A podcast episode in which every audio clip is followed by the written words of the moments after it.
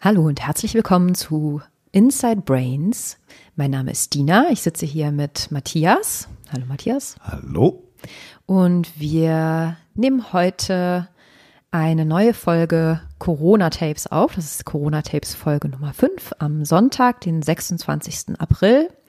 Das sagen wir ja immer am Anfang ja einmal dazu, damit man das auch, wenn man es später hört, noch ungefähr zeitlich einordnen kann, was da hier gerade so los war um uns herum.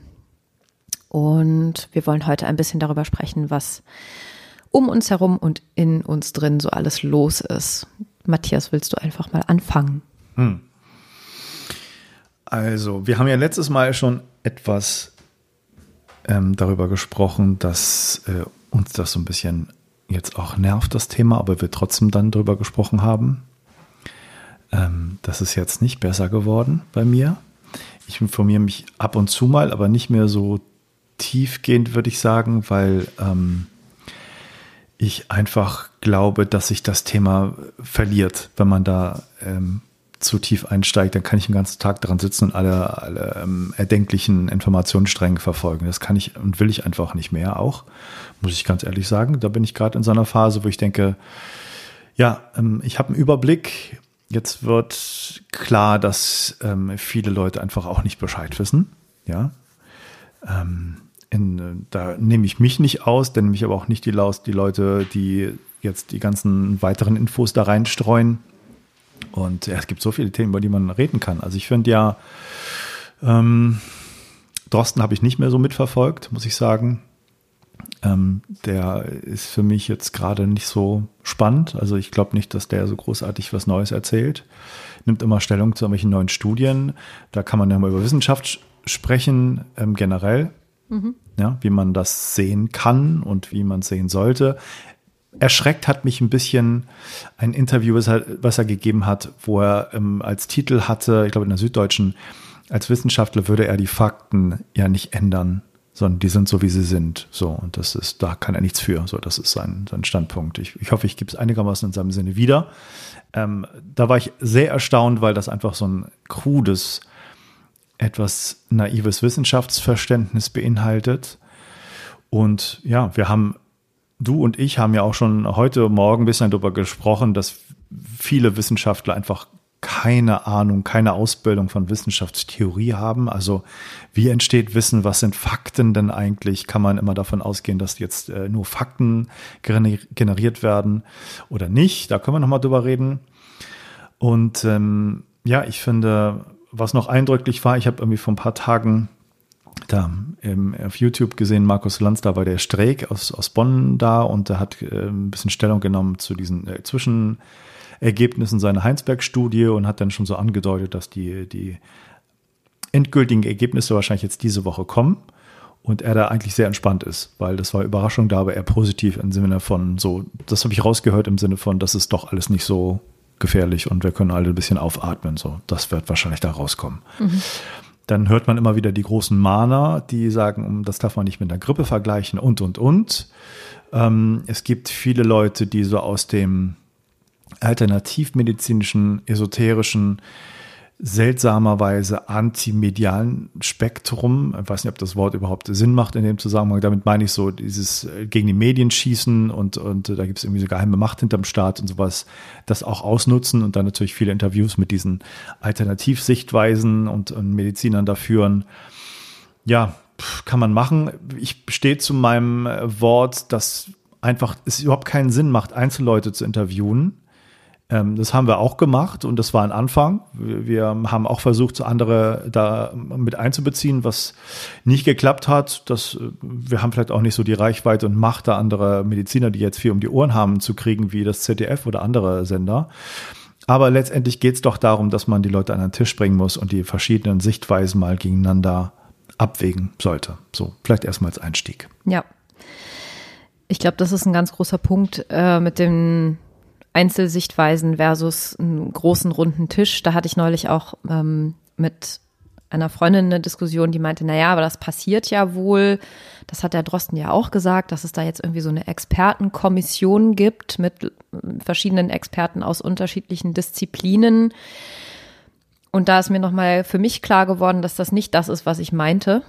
Also ich meinte nicht, dass man einen runden Tisch macht, wo ein Virologe und ein Epidemiologe und ein Wirtschaftswissenschaftler und ein, was weiß ich nicht was sitzen, sondern dass auch da eine Pluralität von Meinungen aus den unterschiedlichen Disziplinen wichtig wäre. Also so wie Wissenschaft ja so, sonst zum Beispiel auch funktioniert.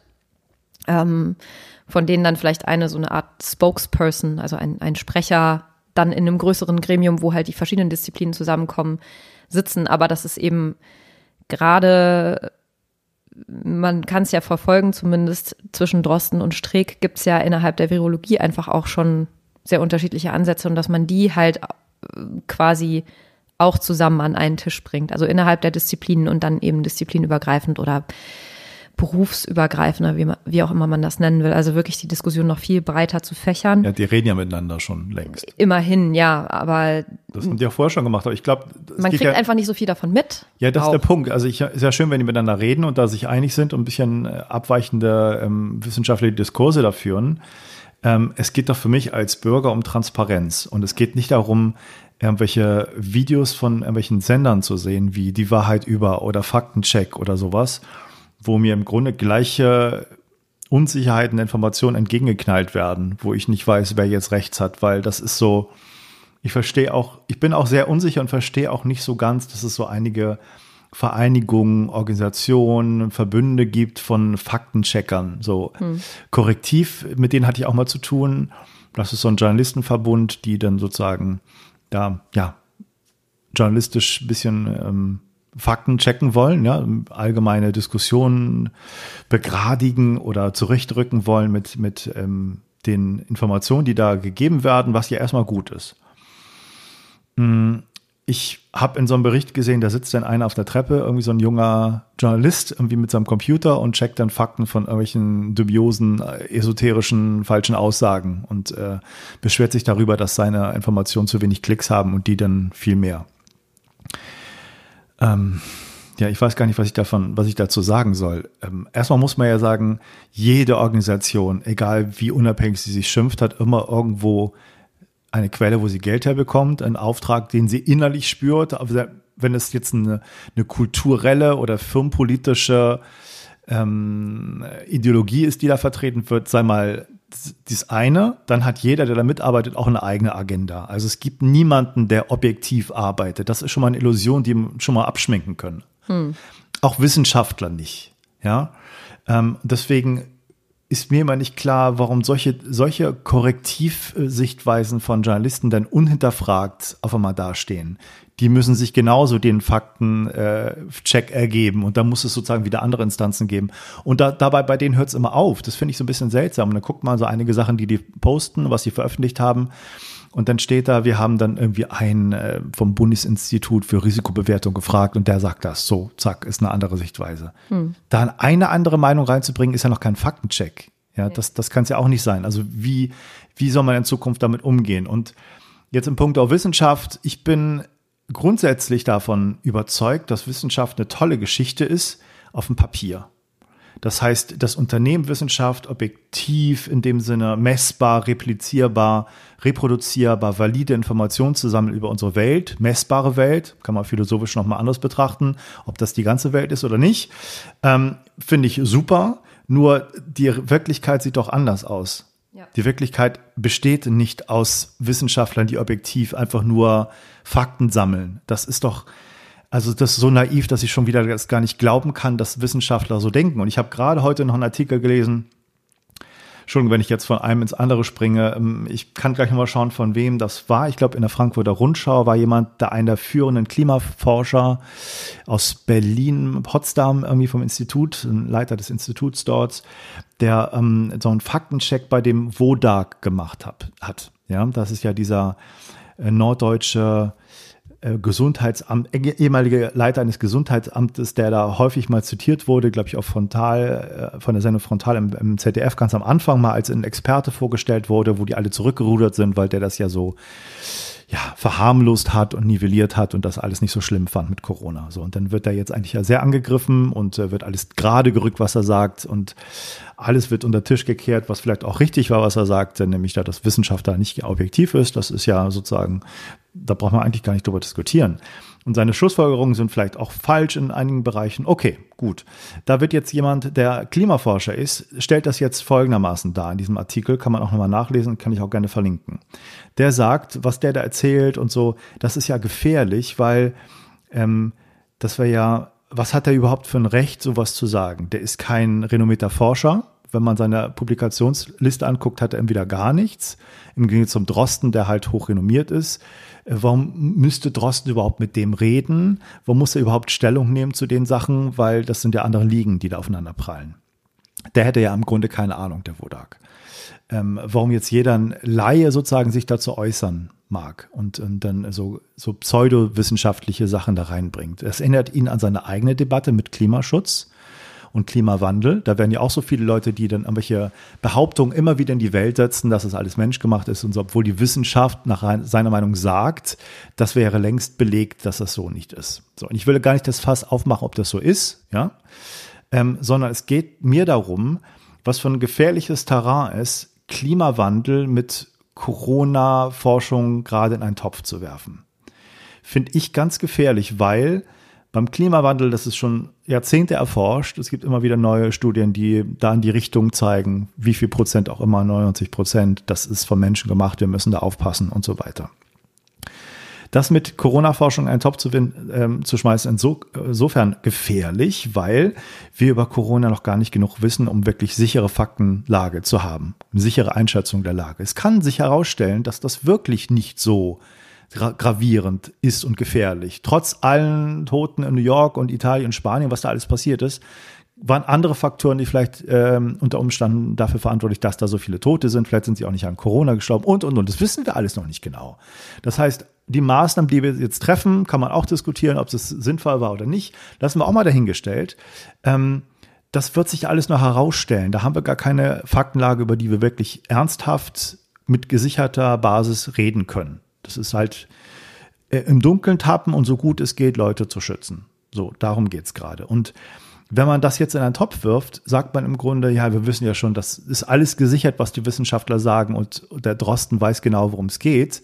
Und wenn das daher nach hinten losgeht und das einen Topf wirft mit Klimawandel, dann werden die Leute das umso mehr in Frage stellen. Hm. Und das sind zwei völlig getrennte Bereiche, die miteinander überhaupt nichts zu tun haben, sondern es wird auf einer psychologisch-mentalen, ideologischen äh, Ebene miteinander verknüpft, die ich einfach nicht besonders förderlich finde. Ich finde auch nicht förderlich, dass man im Grunde nur Artikel liest, ähm, in Bezug auf Klimawandel aktuell, dass das ja unter den Teppich fällt gerade oder über den Tisch fällt. Wie sagt man? Unter den Tisch fällt.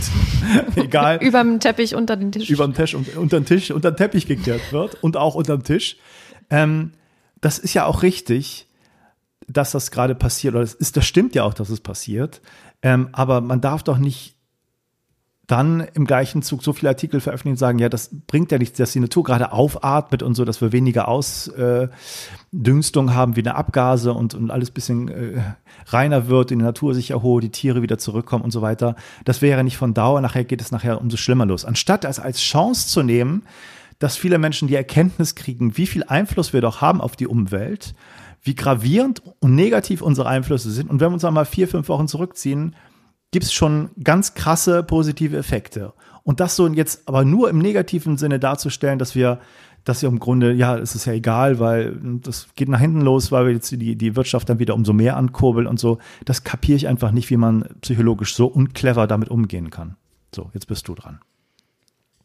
Was ich grundsätzlich beobachtet habe, egal wo, also mit dieser ganzen Situation, wie es jetzt gerade ist, ist es natürlich nochmal zugespitzt. Ähm, ist in den letzten Jahren sowieso schon und jetzt gerade ganz besonders eine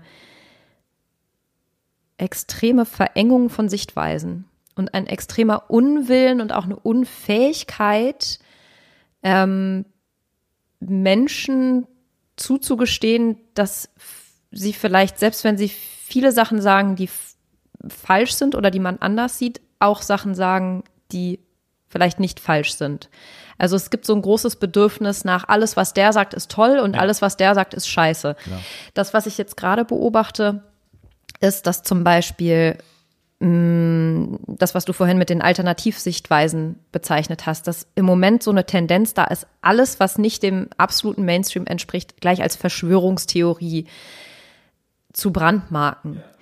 Und wir haben das ja schon, ich glaube, in der allerersten Corona-Tapes-Folge gesagt, dass wir es uns nicht nehmen lassen, auch diese Dinge anzuschauen, einfach weil ich es immer ich finde es sehr leicht, das alles über einen Kamm zu scheren und zu sagen, ja, der kommt mir unglaubwürdig vor und der redet nur Stuss und damit will ich mich gar nicht beschäftigen.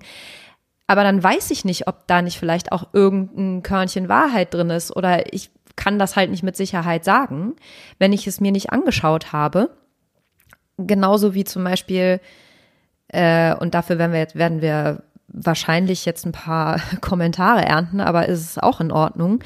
Ähm, vielleicht sogar nicht alles, was Donald Trump sagt, scheiße und falsch ist. Hm. Ja, da habe ich es gesagt. Ähm, also wirklich diese Fähigkeit ähm, zu differenzieren und differenzierte Sichtweisen zu haben auf einzelne Personen, auf Gruppierungen, auf Themen, das ist so schwierig anscheinend für uns Menschen. Ähm, und ich glaube, das hat ganz viel auch mit emotionaler Reife zu tun damit, dass man in der Lage ist, jemanden anderen für ähm, einen wertvollen Menschen zu halten, auch wenn er Sachen sagt, die man für kompletten Blödsinn hält. Und dass wir ja auch so erzogen werden, dass es immer wichtig ist, dass man Recht hat, dass man was richtig macht. Ne? In der Schule kriegst du ja schon immer schön äh, Sonnenstempel ins Heftchen, wenn du alles richtig gemacht hast. Also das ist immer richtig und falsch gibt, dass es keine Grauzonen gibt, dass es kein Wissen wir noch nicht genau gibt, dass es kein, vielleicht ist beides richtig aus unterschiedlichen Perspektiven gibt. Das ist sowas, was mir gerade ganz besonders doll auffällt. Ähm, und ich will das gar nicht, will jetzt nicht sagen, dass ich das irgendwie besonders toll kann. Es ist nur was, was mir auffällt und woran ich bewusst versuche zu arbeiten in mir selbst. Ähm, und was wir wahrscheinlich als Gesellschaften einfach als Entwicklungsschritt noch vor uns haben, dahin zu kommen. Und das hat eben sicherlich auch viel mit der Ausbildung zu tun. Also wir haben uns ja, hast ja gesagt, heute Morgen darüber unterhalten, wie wenig Wissenschaftstheorie ähm, wir gelernt haben. Ich weiß nicht, wie das jetzt heutzutage ist. In den graduierten Schulen kann das natürlich sein, dass man für seine Promotion solche Sachen durchaus auch lernen muss. Aber ähm, also ich habe mich dann irgendwann damit mal beschäftigt, weil es mich interessiert hat, aber ich musste das nicht. Also ich habe meinen Doktortitel erworben und habe über Wissenschaftstheorie nichts gelernt oder Wissenschaftssoziologie.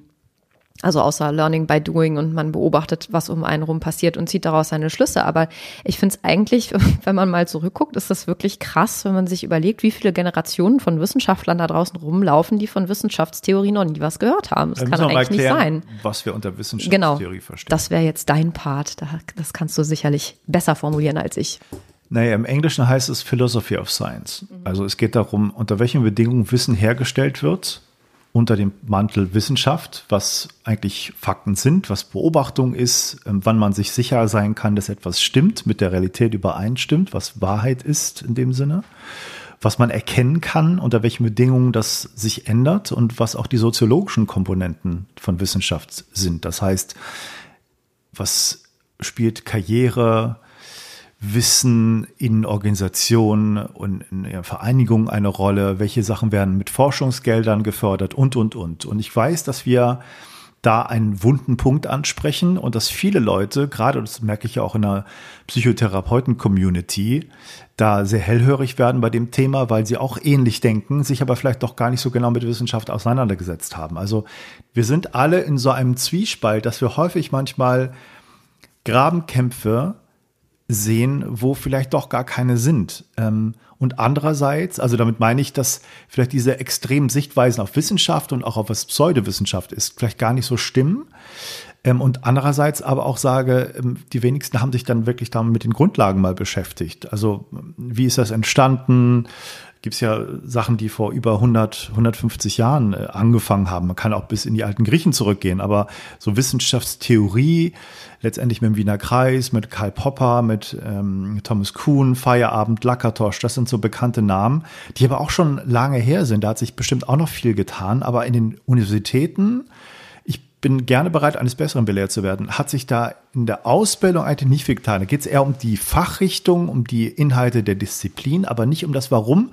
Vielleicht gibt es kleine Exkurse, aber das reicht eigentlich nicht, um Wissenschaft auch mal von außen betrachten zu können. Also wo komme ich da eigentlich rein? Und wenn man dann mal in dem Gebiet Wissenschaft drinne ist und mitkriegt, wie das da alles läuft und gerade jetzt vielleicht auch für mich eher so im Nachhinein, weil ich gerade nicht in der Wissenschaftscommunity mit dabei bin ähm, und da in diesen Konferenzen abhänge und mit, mit Forschern sozusagen jeden, jeden Tag zu tun habe und das mit bisschen Abstand betrachten kann, wie das mir so verfahren ist, was da so passiert ist, hat das sehr, sehr viel mit psychologischer Manipulation, mit Gruppenverhalten, mit nicht den Mut haben, die Meinung zu sagen, ähm, mit wenig Wertschätzung anderen Meinungen gegenüber zu tun. Und deswegen finde ich das gerade umso interessanter, dass in diesem besagten Artikel von diesem Klimaforscher stand, ähm, dass Wissenschaft ja eigentlich gerade das fördert, die gegensätzliche Meinung, dass sich das ja durchsetzen würde. Da nimmt er das Beispiel Galilei, dass jetzt das bei der Kirche nicht anerkannt war, bei den Forschungskreisen ja doch schon sich einfach schneller durchsetzte, weil auch gegenteilige Meinungen ja sofort gehört werden, wo ich dachte, wo lebt der Mann eigentlich? Das widerspricht so völlig meiner Erfahrung, die ich mit Wissenschaft gemacht habe. Hm. Eine andere Sache, die mir dazu noch einfällt, ist, weil du gesagt hast, Blick von außen auf die Wissenschaft. Ich habe mir gerade ein Buch bestellt, noch nicht gelesen, nur davon gehört in einem Podcast. Das heißt äh, Decolonizing Methodologies und ist von einer Maori-Wissenschaftlerin geschrieben, die also in der Maori-Community aufgewachsen ist und selbst wissenschaftlich arbeitet, die gesagt hat, Wissenschaft selbst und die Methodologien, die wir da nutzen, entspringen einem kolonialistischen, imperialistischen System. Das heißt, selbst wenn wir Wissenschaftstheorie machen, quasi hier in der westlichen Welt, ist das ein Blick von außen, der immer noch nicht von sehr weit außen passiert. Also man kann das noch von viel weiter draußen beobachten, dass zum Beispiel, sie sagt, ähm, die, wie sagt man, indigenous auf Deutsch, mm, eingeborenen Völker äh, zum Beispiel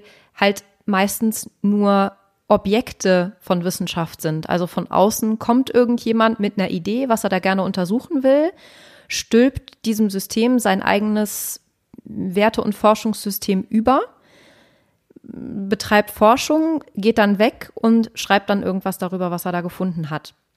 Was dadurch vollkommen negiert wird und, und gar nicht betrachtet werden kann, weil wir die Begrifflichkeiten dafür überhaupt nicht haben, ist, wie Wissen generiert wird in indigenen Bevölkerungsgruppen.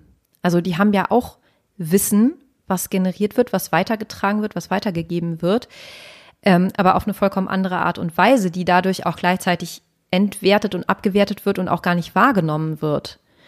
Und dass es eben Ansätze gibt, gerade in der Wissenschaft mit indigenen Völkern, nicht schon mit, einem vorgefährt, mit einer vorgefertigten Fragestellung reinzugehen, sondern in die Communities zu gehen und zu sagen, was braucht ihr denn, was würdet ihr denn gerne wissen?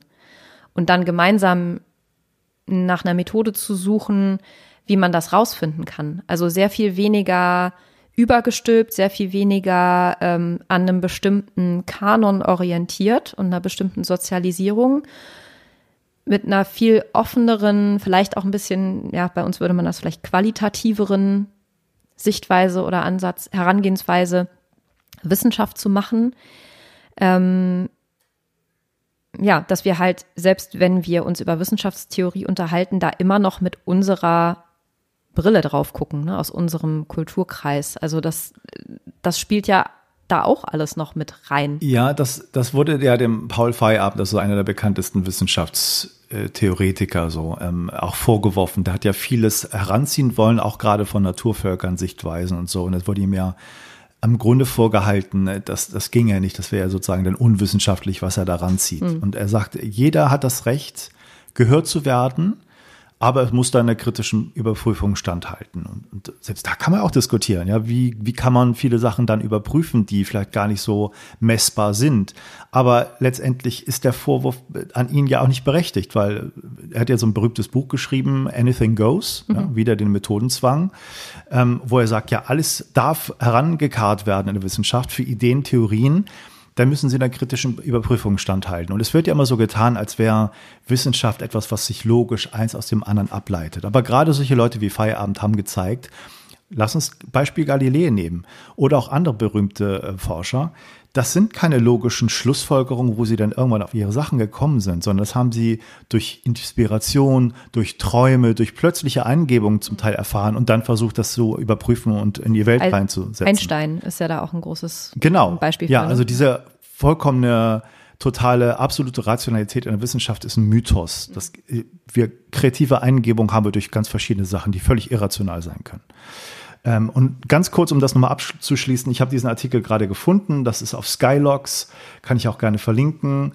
Der Autor ist Stefan Rahmsdorf. Stefan Rahmsdorf, kann ich gleich nochmal gucken, ist, was steht hier? Klimatologe und Abteilungsleiter am Potsdam Institut für Klimafolgenforschung und Professor für Physik der Ozeane an der Universität Potsdam. So, okay. Und dann schreibt er hier, und ich finde ja okay, wenn man sozusagen da Faktencheck macht und sich da, ähm, da kritisch zu äußert gegen Wodak, überhaupt nichts dagegen einzuwenden. Ein Klimaforscher, der sein Gebiet aber jetzt mit dem verknüpft, wie gesagt, ich finde das sehr, sehr gefährlich. Gerade wenn er schreibt, ähm, dass ähm, medizinische Forschung ja so arbeitet, dass da zehntausende Forschung, Forscher in aller Welt sind, von denen viele nichts lieber täten, als eine sensationell andere neue These belegen zu können. Ach, so gesehen. macht man sich einen Namen. Die Forschung ist bunt, pluralistisch und belohnt den Querdenker. Das ist mit meinen Erfahrungen nee. überhaupt nicht in Einklang zu bringen. Und das, wenn man mit vielen Leuten spricht, die Querdenker sind in der Wissenschaft, stimmt das einfach nicht. Ich weiß nicht, in welchem Elfenbeinturm der Mann sitzt. Das ist aber auch so, so ein typisch Institutsleiter-Denke muss ich sagen. Und eine Sache hat mich auch noch erstaunt, das war die Geschichte mit Galilei, wo er wirklich sagt, hier wurde von der Kirche bekämpft, aber unter den führenden Forscherkollegen, auch witzig in, in dem Zusammenhang in seiner Zeit, Forscherkollegen quer durch Europa, fanden sie dagegen rasch Anklang, weil er empirische Belege hatte. Als ob das jetzt, lass uns das mal in die heutige Zeit übersetzen, als ob empirische Belege ein Nachweis da sind, dass etwas anerkannt wird, weil empirisch kann man ganz schnell viel belegen. Messen kann man tausend Sachen.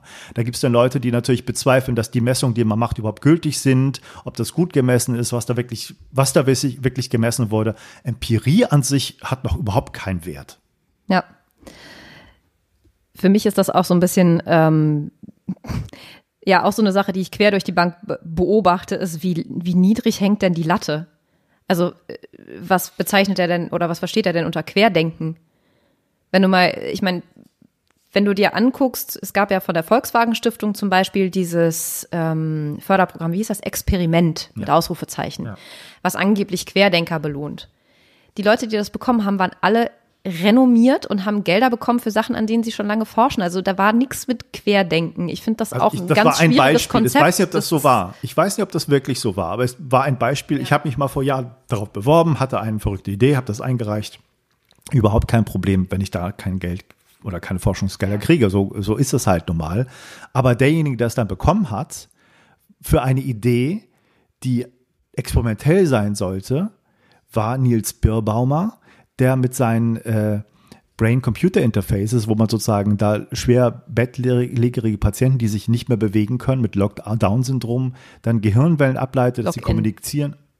Lockdown, das ist gerade das haben wir gerade ein großer Versprecher, der aber auch irgendwie Sinn macht heutzutage. Locked-in-Patienten, genau, die sich nicht bewegen können mehr, die durch eine Art Schlaganfall, kann man sagen, sozusagen gelähmt sind und nur noch die Augen bewegen können. Mit denen sollte man dann kommunizieren über das EEG, eine Art Gehirn-Computer-Interface und da hat er ein Programm oder einen experimentellen Vorschlag eingereicht, was überhaupt nicht experimentell war. Erstens einmal, mhm. weil das war schon lange macht. Ja. Zweitens einmal hat sich der jetzt herausgestellt als jemand, der hoch angeklagt wurde, betrügerische Sachen in der Wissenschaft ja. zu machen, wo ich dachte, gebt das doch den jungen, wirklich verrückten Leuten. Muss ja nicht zu mir sein, aber da gibt es so, bestimmt so viele andere Ideen, die da eingereicht wurden. Das war jetzt ein Beispiel. Kann ja sein, dass in den Jahren vor oder nachher was ganz anderes gelaufen ist. Aber es hat mich da auch sehr, sehr erstaunt mit puncto Querdenkertum. Ja. ja. ja. also das ist wirklich so ein, so ein Symptom von, was bezeichnet man dann wirklich als Querdenken, ja? Also da haben wir vielleicht ein etwas anderen Bezugsrahmen, würde ich das mal nennen. Und genau. das entspricht auch nicht meiner Erfahrung und meiner Sozialisation. Und ich meine, ich bin jetzt ja noch drin in dem System. Ähm, Natürlich kommt es auch darauf an, was man da äh, äußert, äh, gerade medial irgendwie, wenn man damit irgendwas zitiert wird, weil die ähm, Förderer einen auch googeln, bevor sie einem Geld in den Rachen werfen. Wenn du dann irgendwie zu kritisch bist oder das kommt sicherlich nicht gut an. Deswegen überlegt man sich das natürlich dreimal. Auch innerhalb der eigenen Organisation überlegt man sich dreimal, wie kritisch man sich äußert. Und oft ist es so, dass man halt erstmal sich hocharbeitet und glaubt, wenn man dann so eine Position hat, dann kann man das dann endlich so machen, wie man will, was ja auch ein Trugschluss ist. Das passiert ja auch nicht. Äh, wenn man dann erstmal da ist, dann will man das ja auch nicht wieder aufgeben. Wie in anderen, anderen Bereichen Eben. auch. Wenn ich erstmal die Billion habe, dann bin ich glücklich. Ja, genau. Ja, genau, das ist auch so. Und es kommt immer darauf an, die Diskussion hatten wir sicher ja auch mit vielen Kollegen und Forschern und Professoren in der Vergangenheit. Das weiß ich ganz genau, dass du das genauso auch mitbekommen hast. Man glaubt eher Wissenschaftlern, die dann hoch veröffentlicht haben und mhm. Paper in äh, Journalen hatten, die einen hohen Impact-Faktor hatten. Ob das jetzt gute Forschung war oder nicht, spielt da erstmal keine Rolle, sondern man glaubt dann eher denen und hält die für seriöser als andere, die klein veröffentlicht haben. Was schon mal eigentlich Quatsch ist, aber weiß auch jeder, trotzdem glaubst du eher eine Art von scheinbarer Autorität. Und dann glaubst du auch eher den Querdenkern, die was vorstellen, die ein renommiertes Institut im Rücken haben und nicht alleine dastehen. Die haben auch schon mal eine bessere Bank hinter sich, wenn da irgendwie ein bekannter Name ist, der sagt, ich habe hier einen Doktorand, der stellt was Verrücktes vor, hört euch das mal an, das ist super. Der hat auch eine, ein leichteres Leben, als wenn du irgendwo, weiß nicht, aus äh, Indien kommst und da eine tolle Idee hast und da vielleicht keinen großen Namen hinterm Rücken und vielleicht nur sprachlich ein Problem. Ja. Ja. Und lass uns das kurz auch vielleicht rund machen und ich halte mich dann auch gerne zurück und du kannst dein, deine Sachen mehr ausführen. Ich bin gerade nur, ich bin gerade ein bisschen erregt.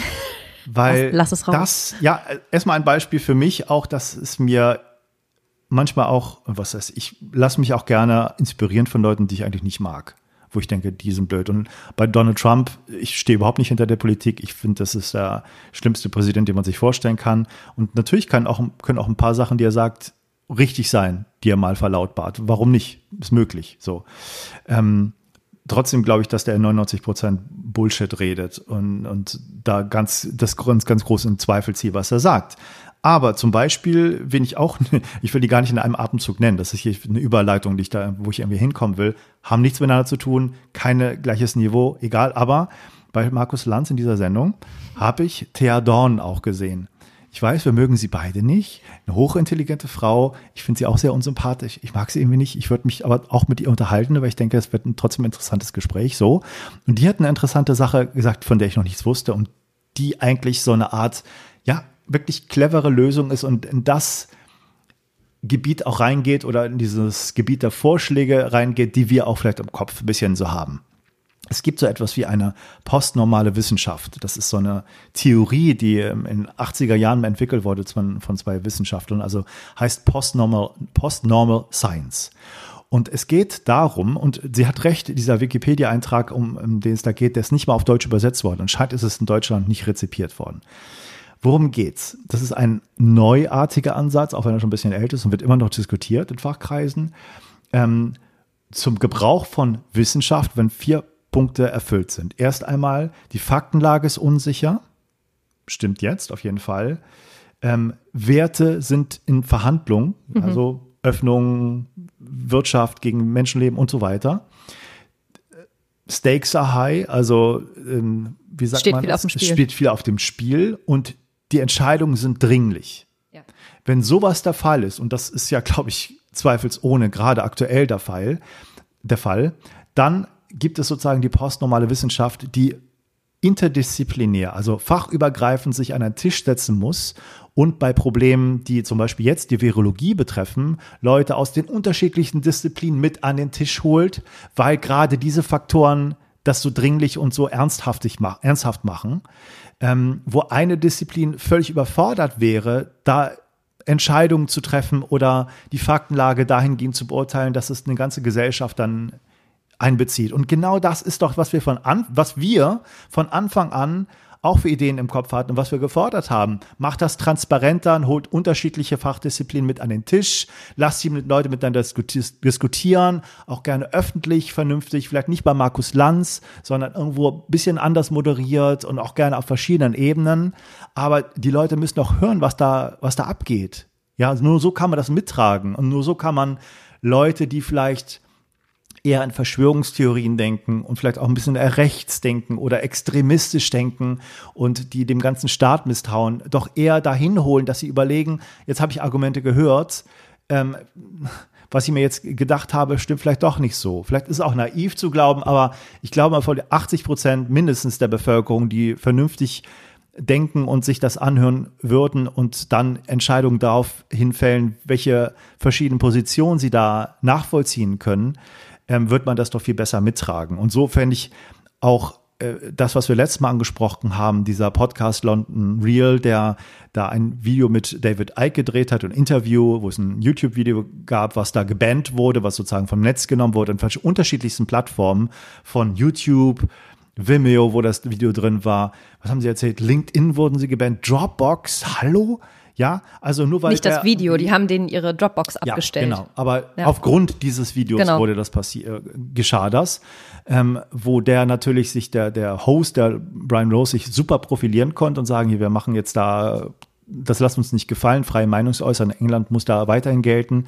Und da hat er recht ähm, auch wenn das da mit 5G und Corona da irgendwie in Zusammenhang gebracht werden wo, oder gebracht wurde, was da man da nicht sagen darf und so und weil es da keinen Zusammenhang gibt, ähm, da kann man darüber diskutieren, welche Art von Zusammenhang es da gibt und so, ähm, dass jetzt irgendwie 5G-Wellen äh, kein Corona verursachen, okay, ja, das ist wahrscheinlich totaler Bullshit, ja, aber dass Leute vielleicht susceptiler werden, anfälliger für Krankheiten mit mehr an, äh, ja, Bestrahlung von diesen hochfrequenten Sachen, weiß ich nicht. Kann ja trotzdem sein. Warum darf man nicht darüber reden? Das geht einfach nicht, das da abzuschalten. Und so viele andere, die das auch sagen, ähm, dann online zu lassen. Das war ja der Punkt von ihm. Also freie Meinungsäußerung, die an den Tisch zu bringen. Und das hat ja die ganzen Leute, die Verschwörungstheoretiker, erst mobilisiert, hm. Und haben, das hat viel mehr Furore bekommen, dadurch, dass sie das runtergesetzt haben und dass das so viele Leute geguckt ja. haben. Das war angeblich der ein Live-Podcast, der am zweitmeisten Zuschauer hatte mhm. aller Zeiten. Mhm. Ja, das kann man doch nicht runtersetzen und den Futter geben, die sozusagen diese Theorien mit unterstützen würden. Das, das ist einfach eine Art von Demokratie, wo ich mich wirklich frage, wo führt das hin? Du hast ja am Anfang richtig gesagt, Verschwörungstheorie ist im Grunde ein gebrannt oder eine Brandmarkung heutzutage, eine Tabuisierung von Themen. Sehe ich ganz genauso. Es gibt viel Blödsinn, aber man kann nicht alles unter dem Hut Verschwörungstheorie oder dem Deckmäntelchen Verschwörungstheorie ähm, runterbannen und runtersetzen. Vor allem viele Leute nur weil es einem nicht passt. Genau, ja. viele Leute beschäftigen sich nicht immer mit den Inhalten, weil sie glauben, okay, der hat immer nur Scheiße geredet, da kann nichts, da kann nichts ja. mehr rauskommen. Ja, genau. So, okay. The stage is yours. The stage is mine.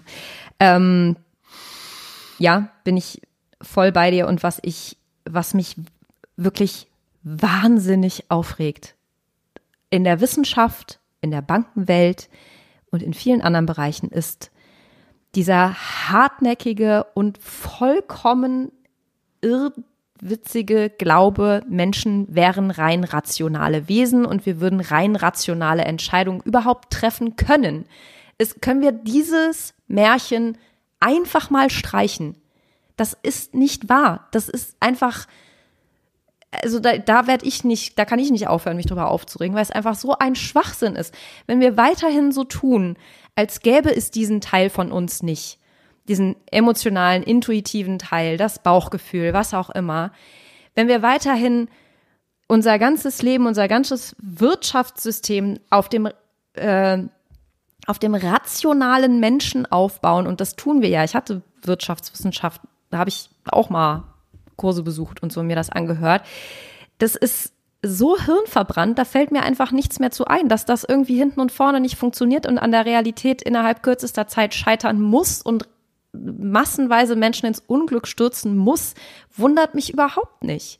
Anstatt dass wir einfach mal sagen, wir sind so, wie wir sind. Also das geht mir wirklich so auf die, auf die Nerven, irgendwelche Theorien zu postulieren, die funktionieren würden, wenn die Menschen anders wären, als sie sind.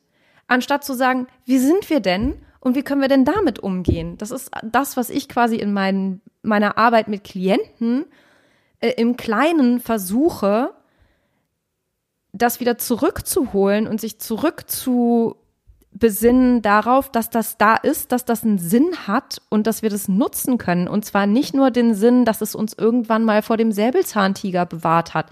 Da kriege ich wirklich Eiterbeulen, wenn ich das höre. Das hat immer noch genauso viel Wert, weil wir so viel mehr Informationen aufnehmen, als uns bewusst wird. Und diese Informationen natürlich unsere Entscheidungen beeinflussen. Warum ist es irgendwie hilfreich, oder auch nur interessant, so zu tun, als wäre es nicht so. Warum sollte ich einen Teil dessen, was ich wahrnehme, einen Großteil dessen, was ich wahrnehme, mir abhacken und abschneiden und nicht in meine Entscheidungsfindung einbeziehen, um irgendeinem idiotischen Bild nachzurennen, was sich irgendwer irgendwann mal ausgedacht hat, was mit der Realität meines Erachtens überhaupt nichts zu tun hat. Und das sieht man halt jetzt gerade die Auswirkungen davon.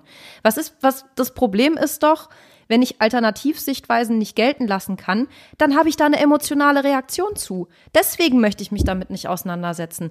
Ich finde den richtig scheiße, den Typen, der da gerade das und das sagt. Das hat doch mit Rationalität nichts zu tun. Und das dann immer abzukanzeln und zu sagen, ja, da wird man dann emotional, das muss man nur mal rational diskutieren. Nein, man muss es auch aushalten, eine emotionale Diskussion zu führen und trotzdem nicht seinen atavistischen äh, Impulsen nachzugeben und dem anderen an die Gurgel zu gehen. Hm. Wie kann ich denn in einer Situation emotional sein und trotzdem dem anderen nicht das Hackebeil über den Kopf ziehen?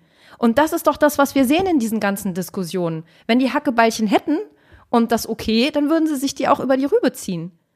Und wenn wir nicht lernen, damit umzugehen und mit, der, mit dieser Realität uns zu konfrontieren, dass wir nun mal so sind, wie wir sind, dann wird das hier äh, auch nicht besser werden. Ja, und es läuft auch darauf hinaus, dass dieser uralte Begriff mittlerweile, der jetzt wieder kursiert, Ambiguitätstoleranz, also Aushalten mhm. von verschiedenen Meinungen und verschiedenen Sichtweisen, auch diese Unsicherheit, die damit einhergeht, der, der standhalten zu können, ist ganz wichtig und alternative Sichtweisen, emotionale Reaktionen drauf zu haben, affektive ähm, Reaktionen auf bestimmte Meinungen zu haben und trotzdem das aushalten und trotzdem weiter im Gespräch bleiben zu können, hat was mit Streitkultur zu tun, die man auch in der Schule, in der Universität nicht so lernt. Und in den Familien auch nicht. In den Familien Nirgendwo. auch schon mal gar nicht, genau.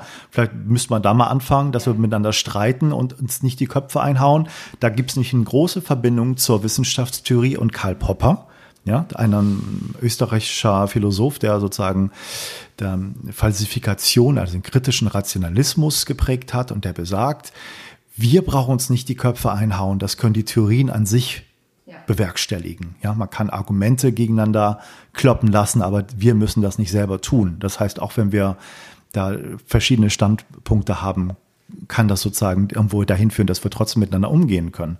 Und ähm, ja, also ich finde, das sind Sachen, die, wo schon mal so ein Ausblick ist, wie, wie können wir das besser bewerkstelligen? Und da kommt auch so ein Begriff mit dazu, für den ja der Sebastian Mauritz, den wir im Gespräch hatten, auch sehr ste steht, nämlich Wertschätzung den anderen gegenüber, wo ich manchmal denke, ja gut, man muss auch mal hart diskutieren können. Ja, es hat ist überhaupt kein Widerspruch, muss man auch mal ganz deutlich sagen. Man kann hart diskutieren, man kann auch sich argumentativ angehen, man kann es auch für Schwachsinn halten, wenn man versucht, das mal wieder in Worte zu fassen. Trotzdem ist es doch sogar ich glaube, da wird mir viele Forschung recht geben, im Nachhinein viel wertvoller, dann trotzdem Wertschätzung dem anderen gegenüber zu zeigen, weil der sich nicht als Person abgewertet führt, wenn er eine andere Meinung hat. Und das ist vielleicht auch ein Hinweis darauf, wie man mit Verschwörungstheoretikern, mit Leuten, die andere Meinung hat, umgehen sollte, die nicht als Leugner oder Gegner oder sowas immer beschimpfen und klein halten und dann das, den Saft abdrehen auf YouTube, sondern vielleicht mal das aufgreifen und mit in, ins Gespräch kommen. Das wäre vielleicht mal ganz gut. Ich glaube, das ist ähm, ein ganz wichtiger Punkt, die Streitkultur oder die, die, ja, ich wiederhole es nochmal, die emotionale Reifung, die dahinter steht, die man dafür braucht. Und ähm, ich für mich kann sagen, ich habe Streiten mit dir gelernt. Ich konnte das gar nicht aushalten ähm, unterschiedlicher also, da muss ich dir jetzt schon mal widersprechen. ähm, das, ich fand das wahnsinnig schwierig. Es ging, wir haben in unseren Streits früher ging es für mich immer darum, wer am Ende Recht hat hm. oder wer gewinnt. Ähm, auch hinterher, wer zuerst quasi einknickt oder sich zuerst entschuldigt und so. Und das spielt für mich einfach zunehmend keine Rolle mehr das hat für mich auch ein bisschen was mit Erwachsenwerden zu tun. Und es hat auch was damit zu tun, zu erkennen, welches Bedürfnis dahinter steht. Also dieses, diese Theorie mit den Bedürfnissen und den Positionen, die nicht immer, die Position, die jemand vertritt, lässt nicht immer erkennen, welches Bedürfnis dahinter steckt. Und wenn man mal auf diese Bedürfnisebene geht, finde ich das häufig viel leichter, den anderen nicht abzuwerten. Wenn man sagt, da steht ein valides Bedürfnis dahinter. Die Art und Weise, wie du versuchst, es durchzusetzen, finde ich scheiße, aber das Bedürfnis halte ich trotzdem für valide. Und das wäre zum Beispiel auch was, was man auf ähm, Verschwörungstheoretiker in Anführungsstrichen, wen auch immer man jetzt darunter subsumieren möchte. Oder nehmen wir mal den Wutbürger. Ja, war ja bis vor Corona war ja der Wutbürger das Idealbeispiel dafür. Wenn man das einfach mal nimmt, und da meine ich nicht so dieses, ja, man muss die Menschen auch mal ernst nehmen. Nee, ich muss die Position von denen nicht ernst nehmen. Ich muss das Bedürfnis dahinter erkennen und das muss ich ernst nehmen als Politiker. Das ist meine Aufgabe, das wirklich mal aufzudröseln und zu erkennen, was steckt denn dahinter für eine Angst. Weil die Leute haben einfach Angst. Und jeder, der Kinder hat, weiß, wenn dein Kind Angst hat und du redest klug auf das ein, dann erreichst du überhaupt nichts. Das muss erstmal auf den Arm und getröstet werden. Oder du musst es einfach mal aushalten, dass das Kind jetzt sich gerade unwohl fühlt, um dem Kind zu zeigen, wie man damit umgehen kann, dass man sich jetzt gerade unwohl fühlt und dass man das, dass das auch wieder vorbeigeht. Und das ist was, also ich, ich stelle das jetzt mal so in den Raum und ich lasse mich gerne von Kommentaren der Zuhörer eines Besseren belehren, aber was ich beobachtet habe, ist, dass ganz viele Menschen so nicht aufgewachsen sind. Dass sie in ihrer Angst ernst genommen und wahrgenommen wurden, dass da ein Erwachsenes gegenüber war, was das aushalten konnte, dass das Kind sich jetzt gerade mal nicht gut gefühlt hat, was erstmal quasi Trost gespendet hat und dann im nächsten Schritt, wenn man sich wieder ein bisschen aus dieser Emotion erholt hat oder wieder zurückgekommen ist, dann schaut, wie kann man denn jetzt Lösungen finden. Dann schaut, was ist denn an deiner Position vielleicht nicht vereinbar mit den Werten, die wir hier in der Familie haben und so weiter und so fort. Und das ist ein langwieriger Prozess.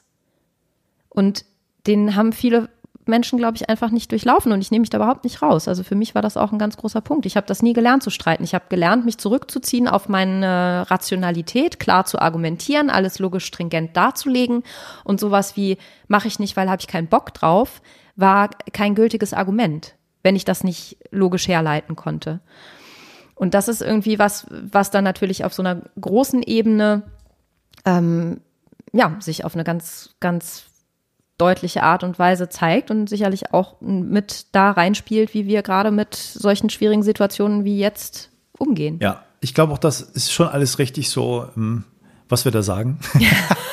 ich widerspreche uns nicht. Genau, ich widerspreche uns jetzt erstmal nicht. Aber man muss ja auch trotzdem sagen, die Hitzigkeit der Diskussion besteht ja darin, dass das Ganze unter einer Prämisse geführt wird, nämlich der Prämisse, dass die Andersdenkenden wiederum den Großteil der Bevölkerung gefährden. Mhm. Das geht um Menschenleben. Es geht nicht um, es ist kein kaltes Thema, wo es irgendwie um die Rückseite des Mondes geht und wie der beschaffen ist und darüber streitet man, sondern es geht darum, wie verhalten wir uns in der, dieser gegenwärtigen äh, Pandemie als Nation, als Stadt, als Gemeinde, als ganze Menschheit, als Politiker, als Wissenschaftler, als Bürger. Ähm, und dass vorgehalten wird, dass diese anderen abweichenden Meinungen dazu führen, dass Menschenleben gefährdet werden. Das ist ja nochmal eine andere Qualität. Deswegen gibt es ja gerade so diese Zuspitzung. Hm. Genau. Und was dahinter steckt, sind Emotionen und ja, Angst. Ja. Und das Bedürfnis, für sich und seine Lieben zu sorgen.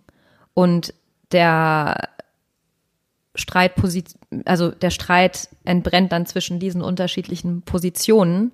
Und das dass man eben den anderen, dem Gegenüber, den Gegnern abspricht, dass sie das gleiche Bedürfnis haben. Das ist das, wo die Entwertung passiert und das ist das, wo dann, glaube ich, auch diese die Verfestigung von Grabenkämpfen passiert. Das kann man ja in jedem Scheidungskrieg ganz prima beobachten, dass man dann plötzlich, obwohl man es eigentlich besser wissen sollte, dem anderen nur noch Bösartigkeit unterstellt ähm, und da auch nicht wieder zurück möchte und nicht wieder zurück kann und sich da immer weiter reinfräst. Und das hat nur was mit unserem Umgang mit, mit Emotionalität zu tun oder mit unserem nicht vorhandenen Umgang mit Emotionalität auf persönlicher Ebene zu tun, die sich dann eben im Großen natürlich umso mehr aufschaukelt und aufsummiert.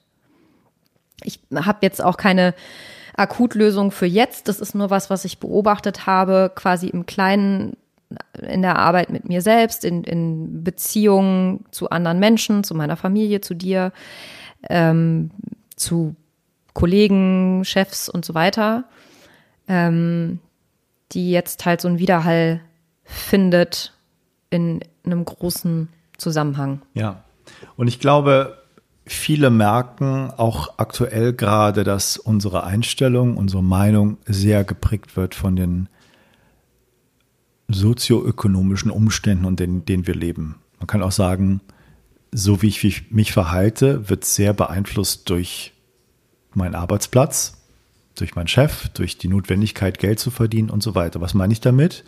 Damit meine ich, dass man, ähm, das hören wir auch häufig von den Arbeitgebern, dann zu irgendwas gezwungen wird, was, was vielleicht nicht dem, dem eigenen Wohl entspricht, dann ähm, zur Arbeit zu kommen, obwohl äh, die Anordnung ist, äh, lieber zu Hause zu bleiben und so weiter und so weiter.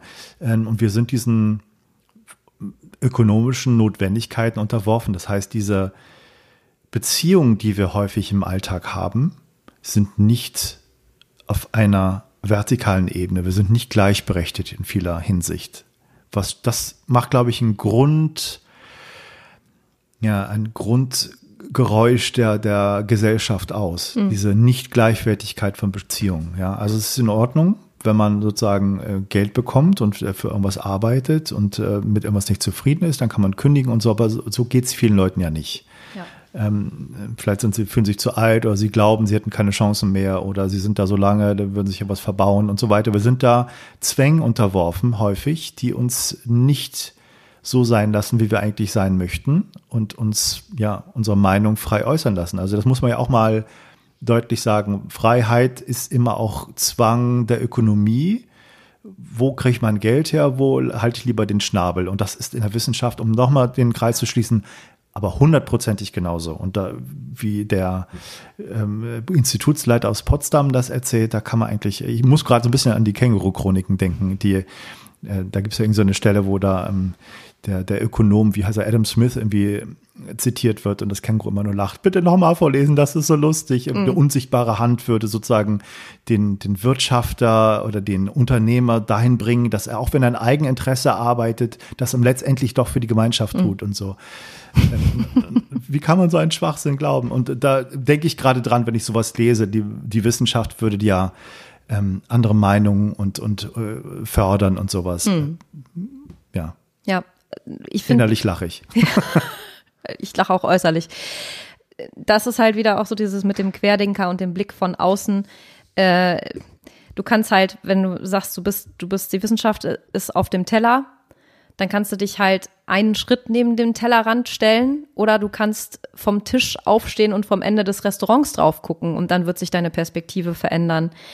Ähm, das finde ich halt auch so interessant an diesem Ansatz mit dem Dekolonialisierung der Methodologie, dass man sich erstmal klar wird, in welchem, in welchem Korsett sich dieses Querdenken überhaupt bezieht und dass das eben sehr begrenzt ist trotz allem. Also in, innerhalb dieses Systems sieht es so aus, als wäre es Querdenken, aber wenn man mal noch eine größere Perspektive aufmacht, ist es eigentlich, hat es mit Querdenken eigentlich nicht mehr viel zu tun. Und eine andere Sache, die mir noch aufgefallen ist, ist mit der Nichtgleichwertigkeit von Beziehungen. Ich habe mich ja, als ich ähm, mit unserem ersten Kind schwanger war, sehr viel mit Attachment Parenting beschäftigt und sehr viel Jesper Juhl gelesen, der vor kurzem gestorben ist und mich da aber sehr beeinflusst hat mit seinen, seinen Theorien, der eben immer von der Gleichwertigkeit von Beziehungen spricht. Das heißt, dass Kinder opponieren, weil sie nicht gleichwertig behandelt werden. Es geht nicht um Gleichberechtigung oder Gleichverpflichtung. Natürlich haben wir als Eltern mehr Verpflichtung, weil wir quasi mehr Erfahrung haben. Aber wir sind gleich viel wert. Und wir sollten die Kinder so behandeln, dass sie gleich viel wert ist, sind. Ähm, und das passiert eben häufig nicht, weil wir natürlich auch nicht besonders viel ähm, positive ähm, Role Models, also Leute, die wir nachahmen können, vor uns hatten, die das so gemacht haben. Und eine interessante Sache, die mir gerade durch den Kopf ging, ist, ähm, das hat, glaube ich, Sarah Somunchu in dem letzten Talk mit Florian Schröder ähm, auch gesagt, dass die Leute sich jetzt alle beschweren, dass sie nicht wie mündige Bürger behandelt werden hier und dass sie irgendwie wie Kinder behandelt werden. Und vorher haben wir unsere Bundeskanzlerin liebevoll Mutti genannt. und sie äh, dafür gelobt, dass sie immer von der Alternativlosigkeit gepredigt hat. Also es ist halt irgendwie so, wenn es gut läuft, dann finden wir das toll, dass die Mutti da ist und wenn es schlecht läuft, dann jetzt quäken wir alle rum, die behandeln uns aber wie Kinder. Und ähm, das, das fand ich halt einfach eine ganz interessante, ganz interessante Entdeckung, ähm, was mir so aufgefallen ist zum Thema Nichtgleichwertigkeit von Beziehungen und dass wir eigentlich, glaube ich, so über die Bank, durch die Bank weg extrem wenig Erfahrung darin haben, wie Gleichwertigkeit in Beziehungen überhaupt funktioniert. Hm. Ja, das ist ein sehr spannender Hinweis, weil ich habe mich, wie du weißt, in letzter Zeit ja sehr viel mit einem Psychologen beschäftigt, der das sehr inspirierend predigt und ins Leben gerufen hat, diese Ideen auch nochmal. Und ich weiß nicht, ich glaube, viele Leute, denen ist das nicht so klar, dass dieser Mann einer der Vorläufer und Urväter von viel Selbsthilfetechnik ist, von Tony Robbins angefangen bis sonst wen. Ähm, und wir, wir kennen ja alle Sigmund Freud, wir kennen auch C.G. Jung, der in anderen Kreisen gerade so ein bisschen gehypt wird und auch vielleicht zu Recht sehr interessante Sachen gesagt hat. Aber wer völlig unter den Tisch gekehrt wurde bislang, ist Alfred Adler. Und das ist jemand, der gerade die pädagogische Seite der Psychologie nochmal sehr stark geprägt hat und auch von dieser Gleichwertigkeit in Beziehungen geredet hat und auch, dass man ähm, eine Art von Gemeinschaftsgefühl, das ist ein Begriff, den er geprägt hat, braucht, also Zugehörigkeit zu einer Gruppe. Aber das bedeutet nicht, dass man alles für die Gruppe tut, in der man sich gerade befindet, sondern es kann die völlig falsche sein. Hm. Ja? Um das Beispiel vielleicht auf Wissenschaft zu beziehen oder auf Institute oder so, wenn du dich in deinem Institut gerade nicht wohlfühlst und da keine gleichberechtigten Beziehungen hast, dann geht's woanders hin.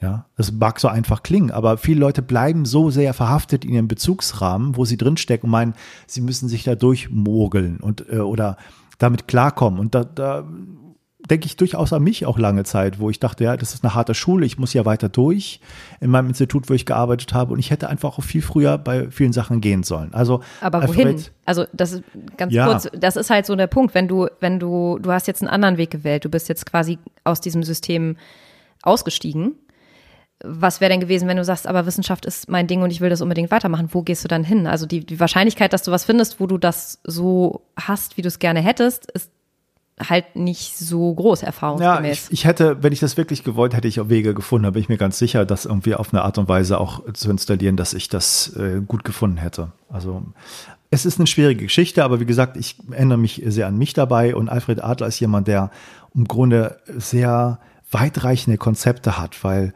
ähm, dieses Gemeinschaftsgefühl und ähm, Verbundenheit mit anderen, das ist so extrem groß bei ihm, dass er häufig falsch verstanden wurde, gar nicht ernst genommen wurde. Auch und Geschichtsschreibung ist ja immer von den Siegern von der Psychoanalyse sozusagen fast totgeschrieben wurde, weil er sich mit Freud überworfen hat. Hm. Der wurde da gar nicht mehr zur Kenntnis genommen und nicht mehr ernst genommen. Und sehr interessante Sachen gesagt. Und gerade das Gemeinschaftsgefühl also in welcher Beziehung man sich mit anderen Lebewesen erfährt, hm. Bezog sich bei ihm, und das fand ich sehr spannend und sehr modernen Gedanken, nicht nur auf alle Menschen, nicht nur auf alle Lebewesen, sondern auf die ganze Natur in aller Vergangenheit und in aller Zukunft. Und das ist so groß gedacht, ja, da können wir gar nichts mit anfangen, fast schon so groß ist das. Hm. Aber was für ein krasser, toller Gedanke. Und im Kleinen ist es halt, ähm, hat er viele pädagogische Erziehungsberatungsstellen da in Wien gegründet, die dann halt den Kindern ohne Vorannahmen, ohne dass sie Geschichten gehört haben, was da gerade in Familien abgeht, sowohl mit den Eltern als auch mit den Kindern alleine, mit dem Einverständnis von denen, dann gearbeitet haben und gehört haben, was, was bewegt die, wie können wir damit äh, zurechtkommen, wie können wir eine Lösung finden. Auch sehr beeindruckend, dass er sozusagen eigentlich, wenn ich es richtig verstanden habe, Traumata leugnet. Mhm. Er sagt nicht, das, was du in der Vergangenheit erlebt hast, bestimmt das jetzt, was du äh, da erlebst und welche Symptome das, welche Leiden du hast. Ein sehr interessanter revolutionärer Gedanke, sondern das Ziel, was du jetzt in dem Moment hast, bestimmt dein Handeln. Und äh, ganz kurz Literaturtipp, den ich mal empfehlen kann, und das habe ich schon lange, trage ich schon lange mit mir rum, ich habe es auch nochmal gelesen. Ähm, gerade in der PEP-Community, heiß empfohlen, würde ich mal sagen, Leute, wenn ihr PEP macht, das ist so ein Coaching Psychotherapie-Technik aus Hannover, Michael Bohne, habt ihr auch schon im Interview hier häufiger gehabt, glaube ich dreimal war schon zu Gast. Ähm, Leute, lest über PEP, lest Michael Bohne, aber lest Alfred Adler dazu, weil das ist ein immens wichtiger Baustein, das nochmal klar gemacht zu werden. Wo kommen eigentlich diese Gedankengänge her mit Selbstakzeptanz und so weiter? Ganz tolles Buch, es kommt aus Japan, interessanterweise von Ishiro Kishimi. Du musst nicht vom, von allen gemocht werden, vom Mut, sich nicht zu verbiegen. Das ist essentiell, was da gesagt wird, Adlertheorie und äh, kann ich wirklich nur ins Herz legen, werden wir auch verlinken. Ja. Ich habe da mehrere Anknüpfungspunkte gerade, die mir durch den Kopf schossen bei dem, was du erzählt hast. Dieses Eingebundensein in ein großes Ganzes und auch quasi über die Zeitachse hinweg mit aller Vergangenheit und aller Zukunft. Das ist was, was man in magischen Zirkeln sehr häufig findet, diesen Gedanken. Mhm.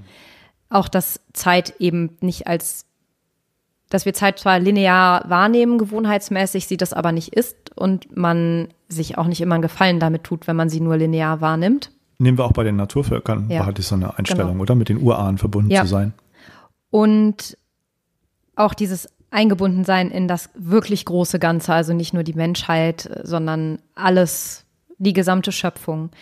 Ähm, und das, was du gesagt hast mit dem Trauma leugnen, das findet da auch so einen Widerhall und zwar nennt man das absolute Zukunft. Das heißt, nur weil etwas bis jetzt so und so gelaufen ist, heißt das für die Zukunft noch gar nichts, sondern die Zukunft wirklich als frei zu denken. Ähm, was nicht bedeutet, dass das nicht zu dem Zeitpunkt, wo einem was Schlimmes passiert ist, das damals schlimm war, aber das trotz allem nicht gleichbedeutend ist damit, dass es in Zukunft immer weiter so gehen muss. Ja.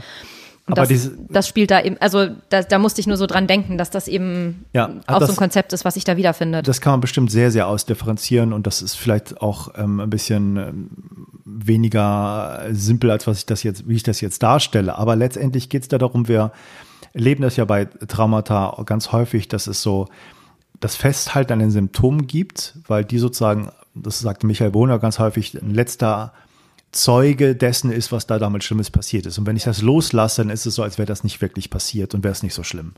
Und Alfred Adler sagt aber, dieses Festhalten an den Symptomen hat nichts wirklich mit der Vergangenheit zu tun, mit dem Trauma und was da passiert ist, sondern mit der Zielsetzung, die ich jetzt habe. Mhm. Ich muss das noch behalten, weil es passt zu meinen Zielen. Ich möchte vielleicht noch ein weiterhin Opfer sein. Ich möchte nicht meine Kraft spüren. Ich möchte nicht die ganze Verantwortung, Verantwortung für mein Leben übernehmen.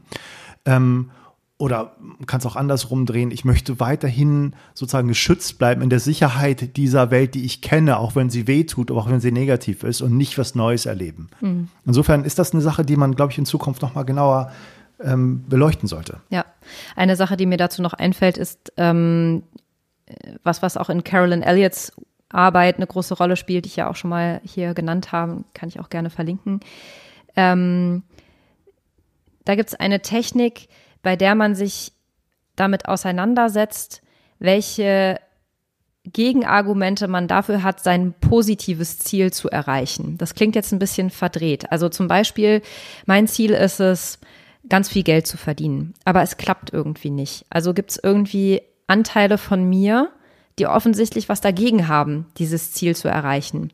Und die Technik heißt Deepest Fear Inventory, ähm, beruht auf der Idee, ich glaube, Marianne Williams mhm. hat das gesagt, aber ich bin mir nicht ganz sicher, das kann ich nochmal nachreichen in den Show Notes, ähm, dass wir eigentlich nicht Angst haben, dass wir keine Macht haben, sondern dass wir Angst davor haben, dass wir unglaublich viel Macht haben. Also dass wir unglaublich viel Gestaltungsfreiheit haben. Ja. Und dieser Gedanke uns so sehr erschreckt, dass wir uns selber beschränken. Und was da, glaube ich, eine ganz große Rolle spielt, ist, sind unsere zwei ganz grundsätzlichen Bedürfnisse, die jeder von uns in sich trägt und in jeder Sekunde für sich selbst in Balance bringen muss. Und zwar das Bedürfnis nach Gemeinschaft und das Ge Bedürfnis nach Autonomie. Ja. Und das ist ja auch das, was bei Alfred Adler eine Rolle gespielt hat. Genau. Und das sind keine ich, Gegensätze. Es sind keine Gegensätze, es sind aber Polaritäten, die wir in Balance bringen müssen. Und das ist was, was uns nicht besonders gut vorgelebt wurde bisher. Und was, was mir, was mir gerade aufgefallen ist, als wir das darüber gesprochen haben, weil du gesagt hast, Alfred Adler wurde halt quasi so totgeschrieben. Ja. Ähm, Autonomie ist total sexy, ist gerade in der Selbsthilfeliteratur, wird überall Autonomie gehypt. Wir sind in so einer individualisierten Kultur, irgendwie alles selber machen, Selbstermächtigung, selbst dies, selbst das. Das hat ja Esther Perel in dem Interview, mit, was ich mit ihr geführt habe, auch gesagt. Und dass diese Geschichte mit der Gemeinschaft, die oder andersrum gesagt, dass dieser Autonomiegedanke hat sehr viel auch mit diesem patriarchalen Gesellschaftssystem zu tun, in dem wir uns befinden. Das, was es davor gab, dieses eher matriarchale, hat sehr viel mit Gemeinschaft zu tun. Dass es jetzt Leute gibt, die sagen, ja, Matriarchat ist ja viel besser, halte ich für großen Schwachsinn, weil es nämlich das Bedürfnis nach Autonomie häufig nicht in dem Ausmaß hat ausleben lassen, wie wir das eigentlich gerne hätten. Das ist quasi das ist jetzt eine Pendelbewegung von dem eher gemeinschaftlich geprägten Zusammensein zu einem eher individualistischen Sein. Und das Ziel muss ja eigentlich sein, dass man beides in, in Waage bringt, in sich selbst und auch in der Gesellschaft. Und dass solche Sachen wie ähm, Gemeinschaft, wie eher, ich sag mal, feminine Qualitäten, Rezeptivität, Intuition, Emotionen, ähm, eher so in die ESO-Ecke gedrängt werden und da nur stattfinden können, weil der Mainstream sie eben nicht haben will. Das ist ein, ein anderes Denksystem, was mit dieser patriarchal-imperialistischen Kolonialisierungsidee nicht so zusammenpasst. Mhm. Dieses Ich selbst und ich muss mich jetzt in den Vordergrund stellen und dass man eigentlich der nächste Schritt wäre quasi nicht zu sagen Matriarchat oder Patriarchat oder individualistisch oder nur gemeinschaftlich, nur gemeinschaftlich, sondern wie können wir Gesellschaften schaffen, die beiden Rechnungen tragen. Und da gibt es, glaube ich, so ein wachsendes Bewusstsein für, aber einfach noch unheimlich wenig Strategien. Mhm. Aber wie ist das jetzt genau bei dem Deepest 4 Inventory? Kannst du ein Beispiel sagen, was man da tut? Dass man sich ähm, vorstellen kann, was es geht genau konkret? Ja, also zum Beispiel, äh, man schreibt dann, ich hasse und verabscheue es zutiefst, richtig viel Geld zu verdienen, weil ich die tiefsitzende Angst habe, dass. Und dann schreibst du 20 Ängste auf. Zum Beispiel, dass, dass mein Charakter schaden würde, dass andere mich dann für egozentrisch halten, dass ich die Verbindung, Liebe und Zuneigung zu meiner Familie verliere, die seit Generationen arm ist. Das, also, you get the idea. Ja. Ähm, also alle Dinge, die anderen Zielen, die einem wichtig sind, entgegensprechen. Und indem man sie aufschreibt, also die Praxis ist, dass man das einmal am Tag macht für zwei Wochen mit einem Thema aus unterschiedlichen Blickwinkeln und eigentlich das auch jemandem vorliest. Also man hat immer einen Partner. Ähm, ich habe das auch mal alleine für mich gemacht und dann vor meinem Altar vorgelesen und dann die Zettel verbrannt. Das bringt auch schon sehr viel. Es macht aber einen riesengroßen Unterschied, wenn du das jemandem vorliest, weil das sind so Sachen, die man ja vor sich selbst auch nicht gerne zugibt. Und wenn du jemanden gegenüber sitzen hast, der das äh, auf Englisch nennt man das so schön witnessed, also dem hm. beiwohnt, bezeugt. bezeugt und nicht bewertet. Also der andere sagt am Ende nur Danke für deine Ehrlichkeit und dann sagt man selber vielen Dank fürs Zuhören und das ist das Ende des Gesprächs. Das hat eine unglaublich große Kraft, weil es nämlich diese unbewussten Hemmschuhe, die einem immer in die Suppe spucken, bewusst macht und ihnen so viel Schrecken nimmt und so viel Einflusskraft nimmt. Ähm, das ist wirklich so ein bisschen wie so ein, also Carolyn sagt dazu immer, als würde man so verschiedene äh, Schichten Tapete abtragen. Da kommt immer noch eine und noch eine und noch eine, aber irgendwann ist man halt fertig und man, man spürt das wirklich. Da ist dann irgendwann keine Kraft mehr drin. Man schreibt dann diese Sachen auf, weil man die jetzt seit zwei Wochen aufgeschrieben hat, aber da ist kein Saft mehr hinter. Also das ist wirklich eine ganz, ganz tolle Methode und worum es mir einfach nur geht, ist, ähm, dass viele Dinge eben in so, so Randbereichen existieren, vielleicht auch in der ESO-Ecke sind oder in der Verschwörungstheoretiker-Ecke, weil wir einen bestimmten Mainstream haben, der auch eine bestimmte Zielsetzung hat. Und wenn man die erstmal erkannt hat, die Zielsetzung des Mainstreams und wo, wo und wie sie einen beeinflusst, kann man viele Sachen halt auch unter einem anderen Gesichtspunkt beurteilen. Und das ist was, was ich für mich persönlich gerade versuche, einfach auch ganz andere Standpunkte zu lesen von Menschen aus völlig anderen Kulturkreisen, ähm, weil mir einfach zunehmend auffällt, wie klein und beschränkt mein Ausschnitt der Wirklichkeit ist und wie sehr das mein Weltbild beeinflusst und das, was ich sage, mag für mich stimmen und für jemand auf der anderen Seite der Welt halt völlig bedeutungslos oder falsch sein. Ja. Ich glaube, wir können ja mal versuchen, jetzt so einen Abschluss zu finden bei den ganzen Themen. Wir haben ja mit vielen Sachen angefangen, von Wissenschaftsbashing bis äh, einzelne Instituts, Institutsleiter vorzuführen.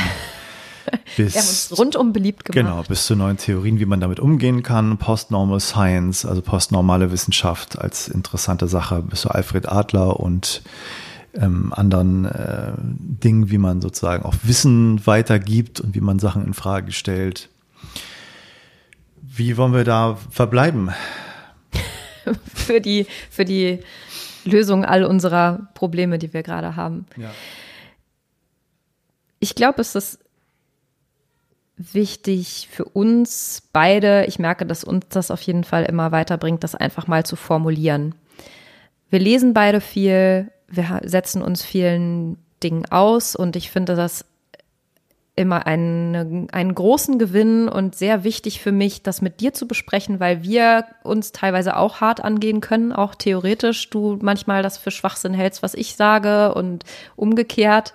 Wir da irgendwie drüber streiten können, ohne uns deswegen gegenseitig an die Gurgel zu gehen. Ähm, ja, und das hier einfach weiter als Spielfeld zu nutzen und Übung darin zu bekommen, Meinungen auszutauschen Wobei wir wahrscheinlich uns trotzdem in vielen Sachen noch sehr einig sind. Und ähm, was ich mir wünschen würde für die Zukunft, für mich selbst, auch wenn ich ein bisschen Angst habe, wenn ich das jetzt sage, ist ähm, ja wirklich den Mut zu haben, Leute einzuladen zum Gespräch, die eine ganz andere Meinung vertreten als ich und mich da quasi dem mal nicht nur in der Theorie, sondern in der Praxis auszusetzen. Ja, wir haben ja auch andere Projekte vor in Bezug auf Podcast. Mal gucken, wie lange der hier so weitergeht. Ähm, wir planen ja noch was, was anderes, andere Wege ein bisschen zu beschreiten, andere Formen zu gehen, andere Namen zu wählen dafür auch, die besser passen. Ähm, vielen, vielen Dank, dass äh, du, liebe Hörerinnen, liebe Hörer, hier zugehört hat, hast, oh Gott, sprachlich schon mal ein bisschen problematisch bei mir, dass du zugehört hast, die, die letzten vier Stunden, die den Podcast hier machen. Nein. Und ähm, ich hoffe, die nächsten Folgen gefallen dir auch. Ähm, wir wissen noch nicht, wie es weitergeht, muss ich ehrlich sagen. Wir versuchen weiterhin so wöchentlich das irgendwie hinzukriegen. Ähm, melde dich doch gerne mit ähm, Kritik, mit Anmerkungen. Auf der Seite insight-brains.com findest du unsere Homepage vom Podcast. Da gibt es auch Kommentarfunktionen bei den einzelnen Episoden. Schreib gerne was rein. Ähm, wir sind froh für Rückmeldungen. Ich finde, wir kriegen viel zu wenig Rückmeldungen. Ich kann gut verstehen, ich mache mir auch wenig Mühe, da selber noch einen Kommentar zu geben. Und man muss mir auch nicht, ist okay, wenn es, wenn es so ausreichend ist, aber Vielleicht muss man noch andere Formen wählen als einfach nur Kommentarfunktion auf der Website. Das ist erstmal das, was wir nur anbieten können ähm, und erstmal auch nur anbieten wollen. Alles andere ist mehr Aufwand und auch hat auch Nachteile. Ähm, aber wie gesagt, wir sind froh über Rückmeldungen. Ich habe von verschiedensten Leuten jetzt persönlich auch Rückmeldungen bekommen für unseren Podcast. Ähm, und da muss ich vielleicht auch noch mal ganz zwei Sachen klarstellen. Erstens einmal, ähm, es macht überhaupt nichts, andere Meinung zu haben die wir jetzt sozusagen hier nicht im Podcast vertreten. Mhm. Ja, uns da irgendwie nicht d'accord zu gehen mit, mit einzelnen ähm, Sichtweisen von uns. Es ist schändlich, es ist humorlos und man sollte es nicht machen, aber es ist in Ordnung.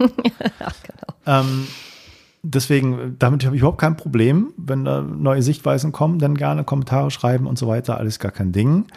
Ähm, und ich, es, manchmal sind so, Sachen wie, ich hätte jetzt von dir als Wissenschaftler oder so, dass man so bestimmte Rollen zuschreibt, nicht gedacht, dass du das und so und so siehst.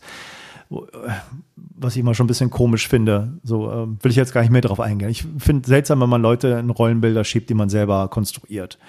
Ähm, und dann noch habe ich auch gehört ähm, von einem Freund als Rückmeldung, warum macht ihr jetzt nicht ein Thema und arbeitet euch daran ab, so wie bei Sons on the Rocks zum Beispiel?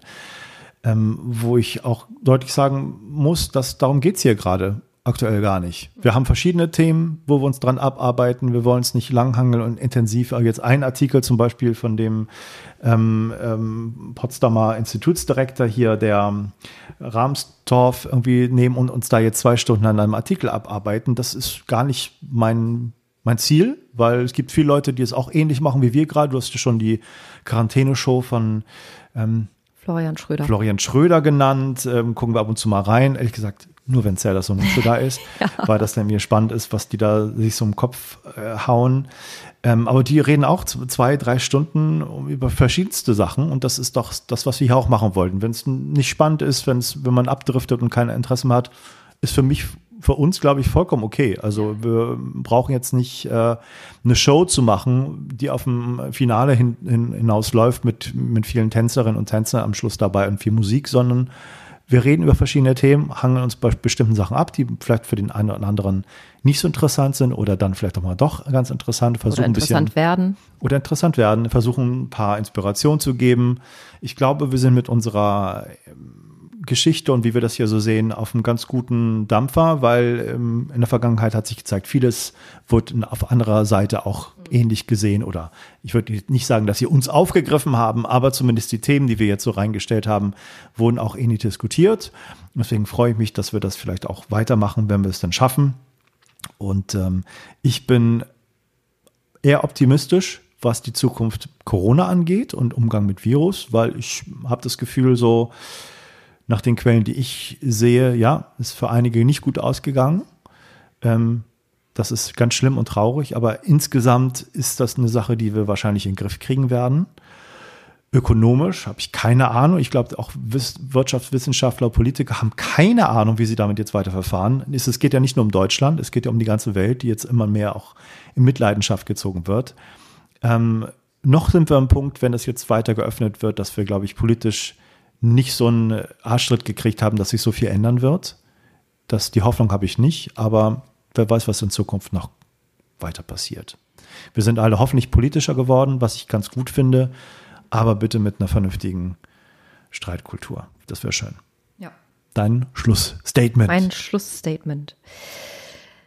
Ähm, ja, die Rückmeldungen, die zu mir kamen, wo es auch darum geht, dass wir das eben jetzt zusammen machen und die, mm, die Themen, die ich jetzt neu mit reinbringe, waren erstaunlich positiv, muss ich sagen. Ich hatte mit deutlich mehr äh, Oho und Aha gerechnet, wenn ich hier das Thema Hexentum und Magie anspreche. Das gab es auch, auch äh, aus meinem näheren persönlichen Umfeld. Ähm, mir ist es wichtig, hier in diesem Podcast einmal, wie ich das schon gesagt habe, das quasi als Spielfeld für mich selbst zu benutzen, um die Dinge, die mir wichtig sind, nicht nur in meinem Kopf zu wälzen, sondern auch zu lernen, darüber zu sprechen, das so zu verbalisieren, dass andere Menschen das verstehen können. Ähm, mir ist es wichtig, Themen, die ich als bereichernd für mich und meine Klienten wahrnehme, in allgemeinverständlichen äh, Worten einem breiteren Publikum zur Verfügung zu stellen, die sonst häufig eben in der ESO-Ecke landen. Und ich hoffe und bin da, glaube ich, ganz guten Mutes, dass meine, mein naturwissenschaftlicher Hintergrund vielleicht dem Ganzen ein bisschen anderes Gewicht verleiht als bei anderen Menschen. Das ist, da kann man jetzt drüber streiten, ob das jetzt gut oder schlecht ist. Ich lasse das jetzt einfach mal dahingestellt. Ähm, ich hoffe einfach, dass diese Themen, die so bereichernd sind, dadurch, dass sie von mir hier reingebracht werden und von mir diskutiert werden mit meinem Hintergrund, ähm, nicht einfach nur als Spinnerei und dämlich und nicht zurechnungsfähig abgetan werden, weil ich glaube, das haben sie häufig nicht verdient. Ähm, ansonsten bin auch ich nicht mehr interessiert daran, mich an einem Thema irgendwie eine Stunde lang entlang zu hangeln. Das habe ich jetzt mein ganzes Berufsleben lang getan. Das interessiert mich persönlich nicht so sehr und ich kann gut verstehen, dass das manchen Leuten vielleicht ein bisschen zu diskursiv ist oder dass wir zu sehr im Thema springen. Das ist auch vollkommen in Ordnung. Ähm, wir machen das, glaube ich, das, was, was uns entspricht und was, was für uns wichtig ist und vertrauen darauf, dass es die richtigen Leute zur richtigen Zeit findet. Und ich bin sehr dankbar und sehr froh, dass ich hier den Schritt gewagt habe, das mit dir zusammen zu machen, ähm, das auch weiterzuführen, neue Ideen zu entwickeln. Es hilft mir auch irgendwie nicht den Sand in den Kopf zu stecken, wie man so schön sagt, ähm, sondern weiterzudenken und eine positive Vision irgendwie für mich zu haben, ein positives Ziel, wo ich das Gefühl habe, dass ich auch Menschen damit erreiche und was verändern kann. Und das freut mich sehr und damit machen wir auf jeden Fall in welcher Form auch immer weiter. Und vielen Dank, dass du dabei bist und zuhörst. Bis bald. Bis bald. Tschüss.